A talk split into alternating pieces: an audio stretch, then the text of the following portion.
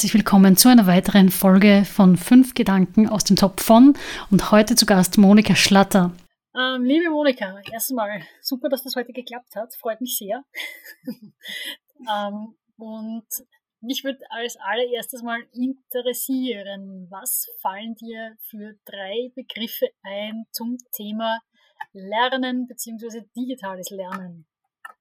Ja, hallo Martina, ganz herzlichen Dank für die Einladung. Ich freue mich sehr, dass ich bei dir sein darf. Du fragst nach drei Schlagworten zum Thema Lernen. Also ich denke, ein wichtiges Schlagwort ist sicher Prozess. Lernen ist ein Prozess, der nie aufhört. Das umfasst natürlich die, die Wissensaneignung und den Transfer des Wissens in eine Handlung, also den Kompetenzerwerb. Aber Lernen ist für mich auch ein sozialer Prozess, eine Interaktion des Lernenden mit seiner Umgebung.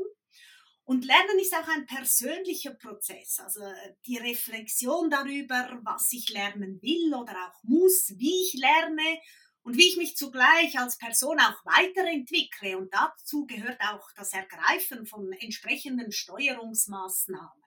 Also Lernen hat keinen Beginn und kein Ende und ist sehr weit umfasst.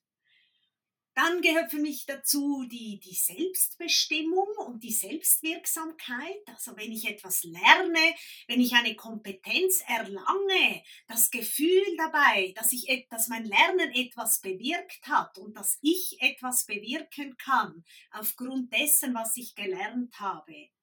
Da gehört auch die Autonomie dazu, meinen eigenen individuellen Lernprozess zu entwickeln und die soziale Eingebundenheit, die ich vorher schon erwähnt habe, also das Gefühl, äh, mit anderen zusammenzulernen, mit anderen verbunden zu sein, gemeinsam einen Prozess zu bestreiten, sei es der eigene oder ein gemeinsamer, aber vielleicht auch einfach, weil wir gemeinsam auf einem Lernpfad sind mit aber unseren individuellen Zielen. Und als, als drittes Stichwort würde ich ähm, die Ermöglichung ähm, erwähnen. Also, dass es eine Umgebung gibt, die mir das Ganze überhaupt ermöglicht, die, die diesen Lernprozess, den ich erwähnt habe, ermöglicht, aber auch eben eine bestimmte Selbstbestimmung, Selbstwirksamkeit. Ich denke, diese Ermöglichung des Lernens ist ein ganz wichtiger Aspekt. Mhm. Ähm, da würde ich gleich auch ganz gerne einhaken. Ähm, und zwar, was ist aus deiner Sicht, was sind so Faktoren, die ermöglichend wirken? Ähm, auch gerade dahingehend, dass wir oder am laufenden Band eigentlich davon hören, dass auch Lernen immer digitaler wird ähm, und auch wichtiger wird in Lernprozessen. Ähm, wie, wie schätzt du das ein? Wie siehst du das? Was brauchst du dafür? Gutes, also eben dieses Lernen, auch gerade soziale Lernen, auch im digitalen Raum gut zu ermöglichen. Ja, also ich denke, zuerst einmal braucht es natürlich ein, ein Lernbedürfnis, ein Lernziel oder das zugehörige Mindset, ich möchte mich weiterentwickeln, ich möchte etwas erreichen. Ähm, Lernen ist nie zu Ende. Es ist doch immer noch ziemlich verbreitet, dass man denkt, oh, ich mache einen Abschluss und dann gehe ich in den Arbeitsmarkt und ja, ja, klar, ich muss zwei, drei Weiterbildungen machen, damit ich on the job bin.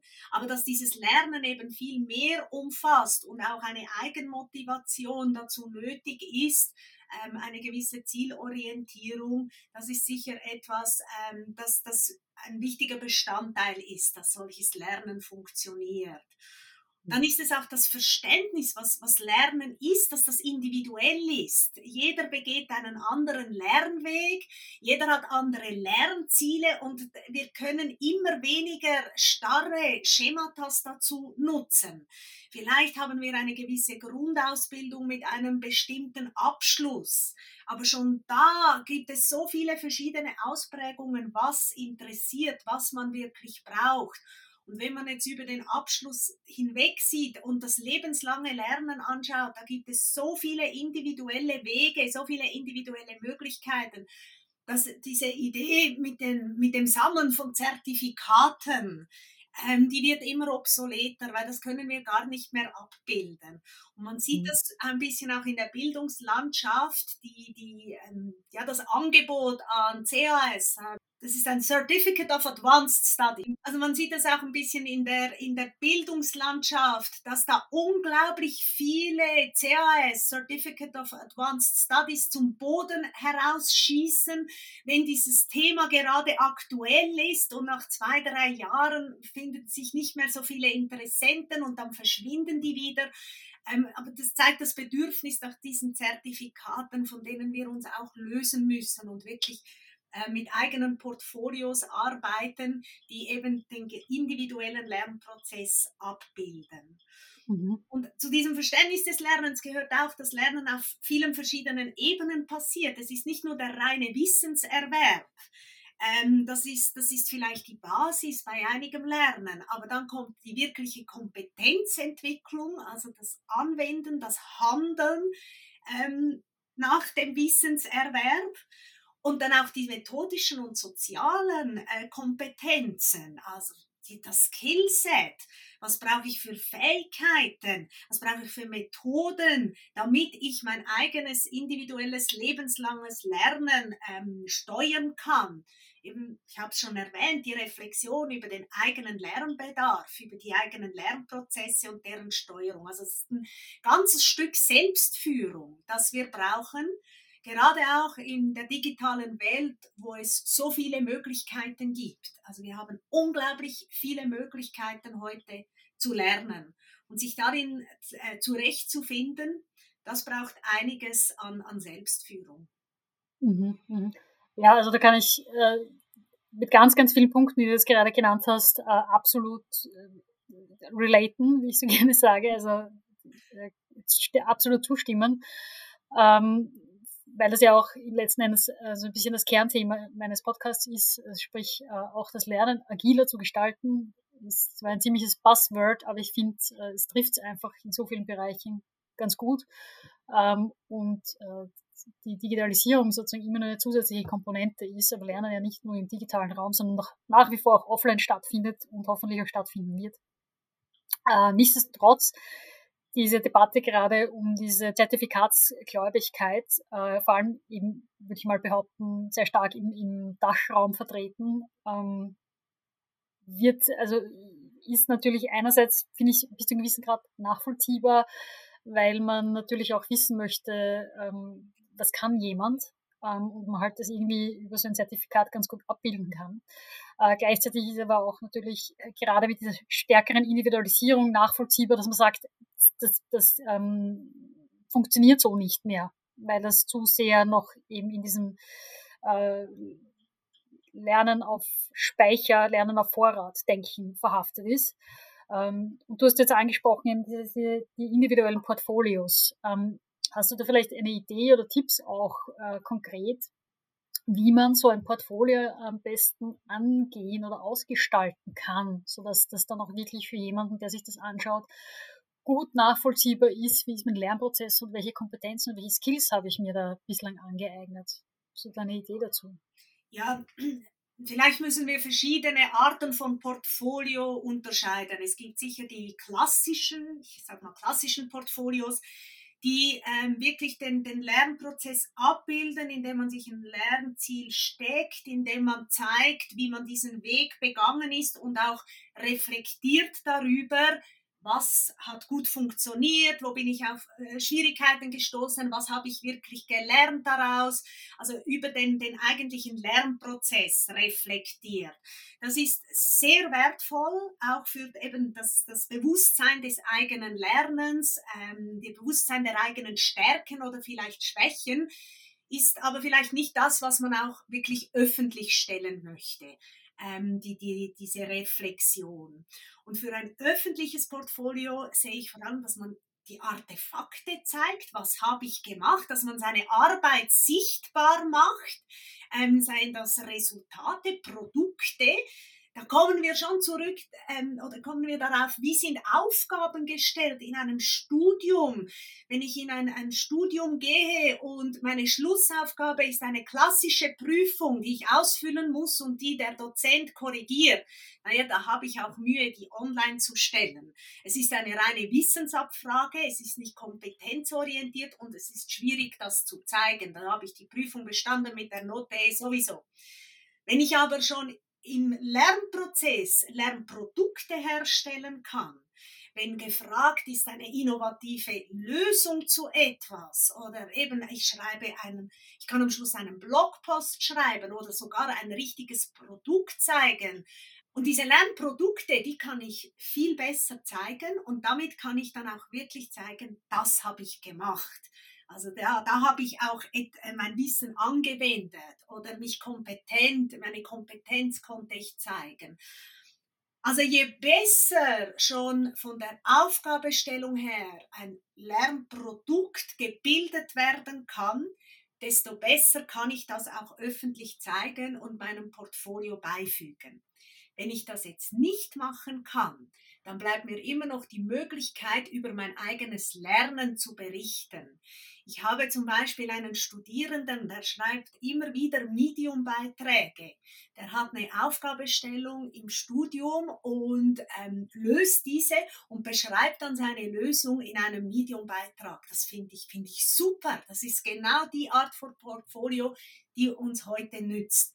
Weil wenn dieser Studierende sich irgendwo bewirbt, sein Name wird gegoogelt werden. Sein zukünftiger oder potenziell zukünftiger Arbeitsgeber wird seinen Namen googeln und er wird auf diese Medium-Artikel stoßen. Und ich mhm. denke, das ist ein Weg, wie wir auch das individuelle Lernen zeigen können, indem wir, was wir tun, ähm, zeigen, dadurch, dass wir Lernprodukte zeigen oder ein Teil des Erarbeiteten oder darüber berichten, die offene Arbeit.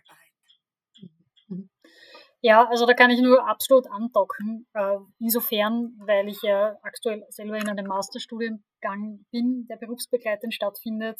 Und was ich eben daran unter anderem sehr schätze, ist, dass wir, also ich glaube, ich habe bislang drei Prüfungen geschrieben. Äh, der Rest war immer anders konzeptioniert, also sehr ähm, eher ähm, na, also sozusagen problemstellungsorientiert, wo es dann darum ging, eigene Lösungen zu entwickeln. Ähm, und ähm, auch so, dass die Themenwahl meistens frei war. Also es war zwar so, dass man gesagt hat, okay, wir wollen jetzt äh, zum Beispiel ein bestimmtes Tool, äh, dass man sich das erarbeitet oder eine gewisse Kompetenz ähm, sich aneignet. Ähm, aber die ähm, den Fall, den man dabei heranzieht, das war sehr oft etwas dann eben aus meinem unmittelbaren Arbeitsumfeld oder aus, weiß nicht, vielleicht auch manchmal eher aus einem privaten äh, Themenbereich heraus. Aber so hat, äh, war wirklich immer der, der, große Effekt für mich persönlich, dass ich ähm, unmittelbar auch einen Mehrwert daraus ziehen konnte für, für meinen Arbeitsbereich. Ähm, und das finde ich ist wirklich eine sehr äh, gute Herangehensweise ich habe auch so den Eindruck, dass das gerade in Masterstudiengängen, äh, vor allem in den Berufsbegleitenden, inzwischen doch schon sehr angekommen ist und sehr verankert ist. Äh, wo es leider oft noch ein bisschen fehlt, ist einfach im, im Schulkontext. Also da sind wir leider noch sehr im klassischen Modell ähm, verhaftet. Du hast die, die Verzahnung von ähm, deiner, deinem Studium und der, deiner Arbeit erwähnt und das ist natürlich mhm. der Idealfall. Also wie du gerade auch erwähnt hast, du siehst einen unmittelbaren Mehrwert. Du kannst deine individuelle Problemstellung einbringen. Du hast auch die Autonomie, das zu wählen. Und die Autonomie ist ein wahnsinnig wichtiger Aspekt in der Motivation, ähm, dass ich selbst wählen kann. Und dann eben noch die, die unmittelbare Verknüpfung mit den Themen, die dich sowieso interessieren, sei es Arbeit, sei es privat. Und das denke ich, das ist, ähm, eben wenn wir von der Ermöglichung sprechen, das sind ganz gute, ganz gute Rahmenbedingungen zum individuelles Lernen ermöglichen. So sollte es überall sein. Da wollte ich hier noch ein bisschen nachfragen. Du schreibst ja unter anderem auch auf deiner ähm, Website ähm, zum Thema Learning Design. Äh, kannst du vielleicht da noch mal ganz kurz einerseits erklären, was man so grob darunter versteht und eben auch vielleicht, wie das jetzt da zusammenhängt, auch eben betreffend äh, Ausgestaltung von Aufgabenstellungen, weil das ja eben so eine wichtige Komponente ist, wenn es darum geht, einerseits was zu vermitteln, aber gleichzeitig vor allem den individuellen Prozess des Lernenden zu unterstützen. Genau, also Learning Design umfasst für mich persönlich alles, was das Lehren und Lernen überhaupt ermöglicht. Du hast bereits ein paar Dinge erwähnt. Ähm, es ist nicht nur aus der lernenden Perspektive, sondern auch aus der lehrenden Perspektive, weil ähm, Lehrende umso besser in ihrer Veranstaltung diesen Rahmen, diesen Ermöglichungsrahmen schaffen können, je mehr sie auch selbst zum Beispiel Rückhalt haben oder unterstützt werden. Und ich habe eben gesagt, es umfasst alles. Learning Design ist ein wirklich großes Wort und kaum ein Learning Designer ähm, bedeckt alle diese Gebiete. Ähm, es geht einerseits darum, wirklich einfach ähm, ganz, ganz am, am Grunde ähm, Inhalte zu schaffen, Inhalte zu verknüpfen, Veranstaltungen ähm, Veranstaltungen anzubieten. Da meine ich nicht nur ähm, klassische Vorlesungen. Eine Veranstaltung kann sehr breit gefasst sein. Aber auch du hast von Tools geredet, Lernmaterialien, Tools, all das ist so ein bisschen die Basis. Da gehört das Technische dazu, vielleicht gibt es eine Lernumgebung, ähm, die unterstützt, sei das ein klassisches Learning Management System, sei das eine Blog-Umgebung, was immer. Ähm, aber dann auch die, die, die, die Kompetenzentwicklung ähm, ermöglichen, sowohl die Studierenden unterstützen in ihrer Entwicklung, in ihrem selbstorganisierten Lernen, als auch die Dozierenden unterstützen, eben wie gesagt, selbst solche Umgebungen schaffen zu können. Dozierende zu vernetzen miteinander, damit sie ähm, voneinander auch lernen können. Auch Dozierende sollen sozial lernen, voneinander, miteinander sich unterstützen, ähm, die richtigen Leute verknüpfen miteinander, damit da wirklich ein, ein Raum gestaltet werden kann und nicht einzelne Inseln. Und das, ja, da gibt es natürlich dann rundherum die ganze Administration, die Strategien der Hochschulen, äh, wo man auch eine Brücke bauen muss, dass, ähm, zu, dass diese einzelnen Teile miteinander verknüpft werden können. Also all das gehört für mich ins Learning Design, wirklich für diesen Raum zu schaffen, dass möglichst gelingendes individuelles Lernen passieren kann. Mhm. Ja, zu dem Punkt auch, weil du gesagt hast jetzt auch so schön, dieses, äh, auch das Vernetzen der, der äh, Lehrenden untereinander ist unglaublich wichtig. Möchte ich hier auch nochmal einen kleinen Aufruf mit hineinnehmen, ähm, dass eben gerade auch das Thema Working Out Loud ähm, für alle, die das kennen, einfach auf meinem Blog vorbeischauen. Da findet man ein paar kurze Zusammenfassungen, was das mal konkret ist. Gibt es gerade einige Gruppen, die sich formieren, um eben diese Methode auch im Hochschulbereich voranzutreiben einer der Gründe, wie wir aufeinander getroffen sind, ist ja unter anderem Working Out Loud, beziehungsweise, dass du mir weiterempfohlen wurdest. Genau. Und äh, da würde mich natürlich auch interessieren, was, also, was siehst du an der Methode Working Out Loud? Ähm, wie, wie siehst du sie? Wie verortest du sie? Und was denkst du, warum, was sind auch vielleicht Gründe, warum dieses Ding einfach so durch die Decke gegangen ist die letzten Jahre und so viele Menschen ähm, da irgendwie dran partizipieren möchten? Ähm, Sabine Kluge, sie ist ein Wallcoach in Deutschland und eine Vorreiterin der Working Out Loud Bewegung. Sie hat einmal gesagt, Working Out Loud ist ein Geburtshelfer für selbstorganisiertes Lernen. Und ich finde diese, diese Bezeichnung sehr treffend. Weil Working Out Loud kann eine Methode sein, um Menschen dahin zu führen, dass sie über ihre Lernziele reflektieren und ihr Lernen selbst in die Hand nehmen. Und Sie erhalten mit den Guides und diesem Zwölf-Wochen-Programm einen gewissen Rahmen, müssen es aber innerhalb dieses Rahmens selbst tun. Und dabei erfahren Sie ganz viele der Dinge, die ich vorher erwähnt habe. Sie erfahren, dass Lernen ein Prozess ist. Eben diese Lernreise geht über zwölf Wochen und ist erst der Beginn äh, des Lernprozesses. Und sie erfahren Selbstbestimmtheit, sie müssen es selbst tun und Autonomie. Äh, und die Unterstützung durch diese Peer-to-Peer-Circles, die führt weiter zum Gefühl der sozialen Eingebundenheit. Also alles Faktoren, die ich als sehr wichtig ansehe für das eigene Lernen.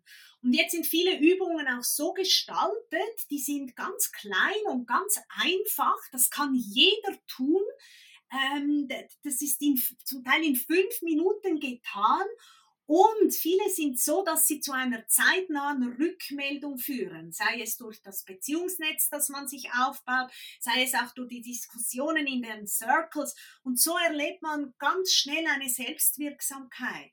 Ich habe einen Schritt getan auf meiner Lernreise und es hat etwas bewirkt. Es ist etwas mhm. zurückgekommen. Und ich denke, das ist eine der großen Stärken.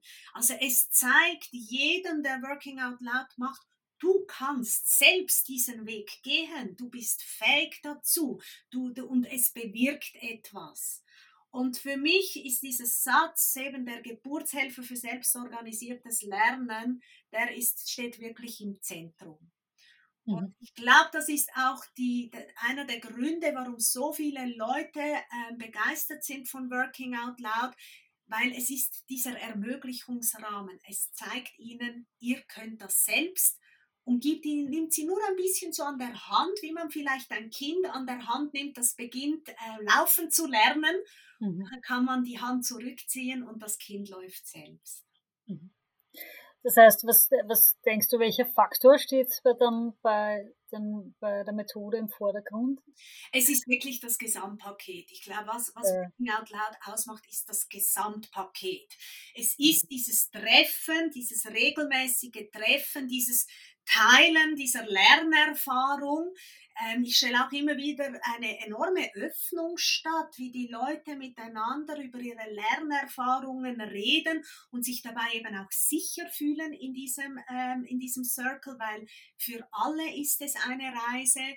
Es sind die, die Guides, ähm, man hat etwas in der Hand, man hat aber auch dort eine Autonomie. Man muss diese Übungen nicht machen. Man kann sich auch im Circle entscheiden, nee, diese Übung sagt uns nichts, die machen wir nicht. Ähm, aber trotzdem eben, man wird ein bisschen geleitet und es sind die Übungen selbst. Die, äh, wie ich gesagt habe, es sind kleine Schritte, machbare Schritte, die jeder von uns tun kann und die etwas bewirken. Ich glaube, diese, dieses Gesamtpaket, das macht es wirklich aus. Nur die Übungen allein würden nicht reichen, nur ein Peer Circle würde nicht reichen. Es braucht alles. Eine Frage habe ich jetzt noch, und ich glaube, das wird äh, wahrscheinlich die letzte Frage sein, aber es ist trotzdem eine Sache, die mich persönlich auch immer wieder beschäftigt. Ähm, und zwar, wir haben jetzt schon öfters eben von Lernzielen auch gesprochen. Ähm, was hast du da für eine für Gedanken dazu bei der Formulierung von Lernzielen? Also was ist dabei wichtig? Ähm, und gleichzeitig, wir haben jetzt schon oder damals also sehr betont eben, dass Lernen an sich was sehr stark prozessorientiertes ist, aber dennoch ist es ja so, ähm, wie bei vielen mhm. Dingen, wenn ich ähm, sozusagen den Fokus auf was, auf was Prozessorientiertes lege, ähm, brauche ich dann trotzdem irgendwelche Indikatoren, die mir sagen, bin ich jetzt an dem Ziel irgendwo auch näher dran. Also ich sage jetzt einmal auch in der Persönlichkeitsentwicklung oder so kennt man das. Ne? Also ich brauche, äh, kann natürlich sagen, ich möchte gerne, weiß nicht, äh, gelassener werden im Umgang mit der Situation XY. Aber woran erkenne ich das dann auch, dass ich jetzt tatsächlich eine Spur gelassener worden bin? Also was sind so Indikatoren? Wie, was würdest du jemandem empfehlen, der vielleicht da das erste Mal hineingeht und mitunter auch mit Lernzielen noch gar nicht viel zu tun gehabt hat? Das ist eine sehr gute Frage, weil ich glaube, das ist ganz schwierig, auch sich Lernziele zu setzen und diese Lernziele anzupassen. Ähm, und man läuft auch in die Gefahr hinein, wenn das Lernziel nicht passend ist oder zum Beispiel zu groß ist, dass man es nicht erreicht und dann eher frustriert ist ähm, ich komme ja meinem Lernziel gar nicht näher. Ein Lernziel muss greifbar sein, wie du gesagt hast. Es muss, ähm, ich muss Indikatoren haben und diese Indikatoren, die kann ich bereits unterschiedlich stecken. Ich kann ein Endziel stecken. Ich möchte das und das können. Eben, ich möchte ähm, gelassener sein in dieser Situation. Ich möchte mich nicht mehr aufregen, wenn das und das passiert. Oder ich kann sie auch als Prozessziele setzen. Ich möchte das nächste Mal nicht, nicht, nicht ganz so aufregen. Ich möchte, dass mein Puls nicht ganz so hoch geht. Ich möchte ähm, beim übernächsten Mal mich noch ein bisschen weniger aufregen. Also, dass ich nicht von Anfang an das, das Schlussziel erreichen will, sondern dass ich das auch als Prozess ansehe und denke, eben, ich merke an, an Indikatoren, ähm, dass es immer weniger wird oder dass es immer mehr wird. Ich möchte einen, ich möchte eine halbe Stunde joggen pro Tag. Das ist so ein Endziel, das schwierig erreichbar ist. Aber ich kann sagen, heute möchte ich fünf Minuten joggen und morgen jogge ich sieben Minuten und irgendwann jogge ich zehn Minuten und irgendwann bin ich dann bei dieser halben Stunde oben. Und das ist aus Motivationssicht wichtig, dass man sich diese Ziele realistisch setzt und eben die Schritte dazu auch sieht. Dann denke ich, bei der Zieldefinition ist es auch wichtig, sich miteinander zu unterhalten, Leute zu finden, die ähnliche Herausforderungen haben, um überhaupt zu sehen, was, was, was kann ich erreichen, was ist sinnvoll. Ähm, vielleicht kann ich dir dann sagen, du, also dein Ziel von einer halben Stunde Joggen pro Tag, das ist ja ziemlich hoch gesteckt. Möchtest du mal zehn Minuten pro Tag oder eine halbe Stunde mhm. all, alle zwei Tage? Also, dass man hier auch durch Austausch ähm, ja, sich ähm, sieht, was ist überhaupt realistisch. Weil ich denke, mhm. die eigene Erwartungshaltung, ähm, die muss mit der Realität übereinstimmen. Und das kann man sehr gut abgleichen durch Selbst- und Fremdbildabgleichung. Also was denken andere? Und ich glaube, das ist auch, um auf Working Out Loud zurückzukommen, eine Stärke. Man hat mehrere Male die Möglichkeit, das Ziel noch einmal miteinander zu diskutieren. Oder auch zu sagen, nee, es ist zu groß, ich mache es mhm. kleiner. Ich denke, dass das muss ähm, wichtig sein, dass man sich dann aber nicht verliert, eben dieser Peer-to-Peer-Support. Das muss nicht nur im Zusammenhang mit Working Out Loud sein, das kann im beruflichen sein, das kann im privaten sein.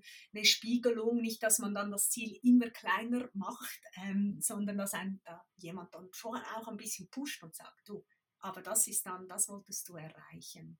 Mhm. Ähm, und das ist wirklich, also das ist eine große Herausforderung, denke ich, genau zu Beginn, diese, diese Zieldefinitionen, egal ob innerhalb Working Out Loud oder für sich ganz persönlich. Mhm. Ja, also ich denke auch, da, ähm, dass das eine große Herausforderung ist, vor allem weil das ja von uns de facto niemand ähm, lernt. Oder ich weiß nicht, vielleicht ändert sich irgendwann einmal, dass das auch bereits in der Schule äh, nicht mehr der Lehrer übernimmt, äh, sondern vielleicht die äh, Schülerinnen und Schüler für sich selbst übernehmen, sich Lernziele zu stecken ähm, und dadurch einfach besser geschult werden darin. Aber das finde ich ein ganz wichtiger Punkt und vielleicht ist das auch ein Punkt ähm, neben dem, dass man in, innerhalb des Circles immer wieder auch die Gelegenheit hat, darüber zu diskutieren und vielleicht das immer wieder mal ein bisschen zu, anzupassen, ähm, dass man da vielleicht insgesamt nochmal irgendwie auch äh, sich mehr Zeit nimmt ähm, beim Überlegen des eigenen Lernziels ähm, und vielleicht auch ist ein guter Hinweis, vielleicht auch mal irgendwie auch einen Artikel zu verfassen, wie man das, wenn man einen Circle Timing vielleicht am besten angehen kann. Äh, denn diese Rückmeldung kam unter anderem ja auch von der Nicole Ondrusch, wo sie gesagt hat, dass das auch bei ihrer Untersuchung ähm, oder bei der Begleitforschung, die sie gemacht haben bezüglich ihrer Studierenden, wo sie ja Working Out Loud eingesetzt haben, auch, dass sie gemerkt haben, da hätte es wesentlich mehr Zeit noch gebraucht, ähm, mit den Leuten ihr Lernziel wirklich zu arbeiten, weil da einfach die Range dann war von äh, viel zu unspezifisch, zu abgehoben, nicht erreichbar in, in zwölf Wochen bis hin eben zu sehr guten Lernzielen, die wirklich ganz, ganz äh, gut waren für, für einen Zeitrahmen von zwölf Wochen. Ich stimme dir da total bei. Ich denke, es, äh, es lohnt sich da Zeit zu investieren, ähm, wirklich mit diesen Zielen ähm, eine möglichst gute Definition möglichst früh hinzukriegen, die Leute dabei zu unterstützen. Es gibt, mhm. gibt glaube ich, jetzt auch diese Go Clinic, ähm, wo man ähm, ja, hin kann mit seinem Ziel und besprechen kann, ob das realistisch ist. Weil wenn man noch nie Working Out Loud gemacht hat, ist es ja auch schwierig herauszufinden, welches Ziel eignet sich. Und es gibt diese Indikatoren, ist es in zwölf Wochen erreichbar, brauchst du dazu die Unterstützung von anderen. Aber was das wirklich bedeutet, merkt man erst im Laufe des Prozesses. Deswegen hat man auch die Möglichkeit, ähm, die Ziele anzupassen. Und ich denke, das ist hilfreich, wenn man hier zu Beginn Unterstützung kriegt. Ja, absolut. absolut. Gut, sehr fein. Ähm, vielen Dank, Monika. Wir haben jetzt ich, doch schon eine ganz schöne Weile geplaudert. Ich danke dir, Martina. Das war sehr toll, mit ja. dir zu sprechen. Ähm, und ich danke dir für die tollen, interessanten Fragen und für die Möglichkeit, dass ich da mit dir diesen Podcast aufnehmen durfte. Das hat großen Spaß gemacht.